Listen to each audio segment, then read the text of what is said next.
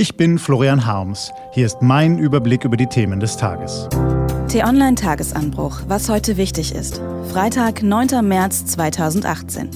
Gefährliche Dieselautos, weltweite Strafzölle und die Welt von Superreichen. Gelesen von Anja Bolle.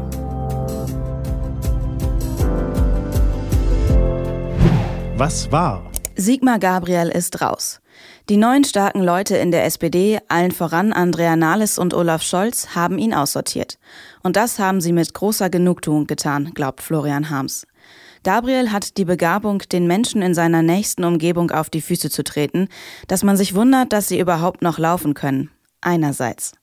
Andererseits hat er auch ein paar Begabungen, die zusammengenommen nur sehr wenige Politiker in Deutschland besitzen. Dazu zählen eine blitzschnelle Auffassungsgabe, ein untrügliches Gespür für Stimmungen sowie das Händchen aus trüben Gemengelagen handfeste Politik zu machen. Gabriel abzusägen war falsch.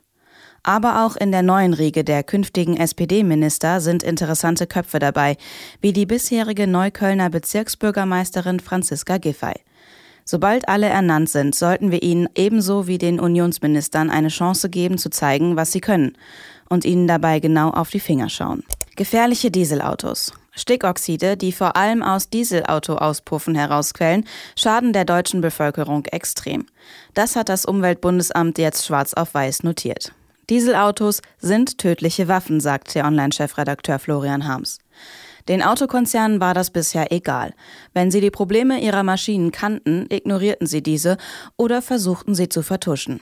Der Bundesregierung ist der Gesundheitsschutz auf diesem Feld bisher offenbar ebenfalls egal. Die Interessen der Autoindustrie gehen vor.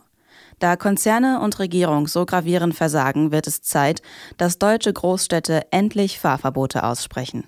AfD-Rücktritt. Die in Deutschland lebenden Türken seien Kümmelhändler und Kameltreiber, die hierzulande nichts zu suchen und nichts zu melden hätten.